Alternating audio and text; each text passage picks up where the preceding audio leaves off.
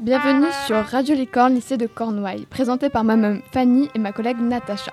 Nous serons les présentatrices de l'émission NFNT. Bonjour, je suis Natacha. Aujourd'hui, nous allons aborder le sujet euh, du redoublement au lycée qui nous a été donné en français.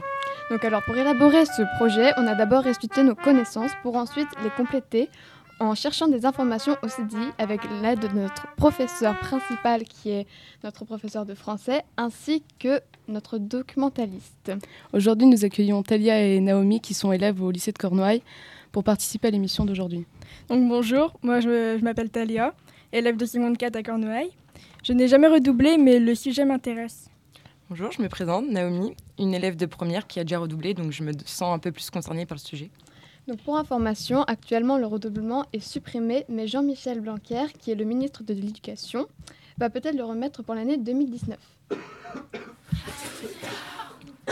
Donc pour vous, le redoublement est-il utile? Euh, Oui, pour moi, il est utile car il permet de se réorienter et de s'améliorer. Et vous, Talia bah, Peut-être pour vous, mais le niveau n'augmente pas forcément pour tout le monde. J'ai aussi un témoignage de personnes qui pensent que euh, l'élève peut peut-être progresser durant l'année du redoublement, mais ne gardera pas cet avantage bien longtemps puisque ses difficultés vont le rattraper.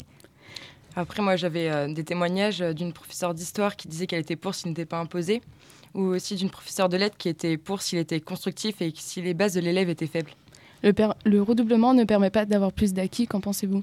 Bah non, parce que euh, bah, ça n'a toujours pas été prouvé son efficacité. Euh, les chercheurs n'ont toujours pas trouvé son efficacité. Et vous, Naomi bah, Si, il permet d'avoir plus d'acquis, car 80% des élèves qui ont, ont eu leur bac grâce au redoublement partiel.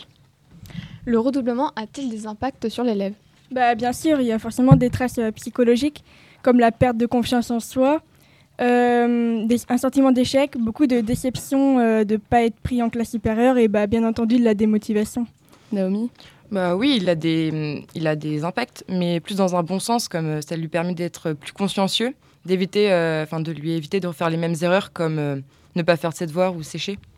Et pour vous, votre redoublement était-il bénéfique? Oui, il a été bénéfique car il m'a permis déjà de me réorienter, euh, du coup de me donner une deuxième chance et ça a été un redoublement constructif. Constructif? Pouvez-vous nous dire en quoi cela vous a aidé? Ah, Il m'a aidé car il m'a permis du coup de me reprendre en main, de revoir mes bases, mes acquis.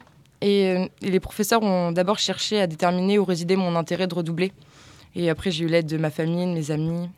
Talia euh, bah, Moi au contraire, j'avais un ami où c'était pas du tout comme ça. Il était déjà très complexé envers ses amis du fait qu'il avait redoublé. Euh, début d'année, bah, ça semblait facile puisqu'il avait déjà vu euh, les mêmes choses l'année d'avant. Et bah, il m'a aussi dit que bah, redoubler, c'était une rupture. Euh, on perd son groupe, ses amis, donc difficile de trouver ça valorisant. Vos deux avis sont tous deux très intéressants, mais c'est difficile de trancher. On a une question d'un internaute. Combien coûte le redoublement à l'État? Qu'en pensez-vous? Je me suis vraiment posé la question. 800 euros par élève, comme c'est assez fréquent. Et vous, Talia bah, Il me semble que ça coûte cher, non? Eh bien, pour, euh, pour information, le redoublement euh, par élève coûte environ 10 500 à l'État, soit environ 2 milliards d'euros par an. À ce propos, savez-vous s'il y a d'autres méthodes euh, qui ont été mises en place? Bah, Moi, je sais qu'en Finlande, les professeurs s'adaptent au niveau des élèves, ce qui fait que le taux de redoublement est de 0%. Après, oui, moi aussi, je connais des méthodes, comme les méthodes pédagogiques. Du coup, cette année, par exemple, on a l'accompagnement personnalisé. Après, dans d'autres établissements, il y a d'autres méthodes qui ont été mises en place, comme les boîtes à outils ou des fiches, navettes qui circulent entre les professeurs et les élèves. Puis après, on connaît tous euh, du coup les cours de soutien. D'accord, et eh bien le débat touche à sa fin. La question du redoublement euh, restera toujours partagée. On ne pourra jamais répondre par oui ou par non. il faut surtout faire euh, une étude approfondie de chaque élève afin qu'il obtienne les meilleures chances de réussir.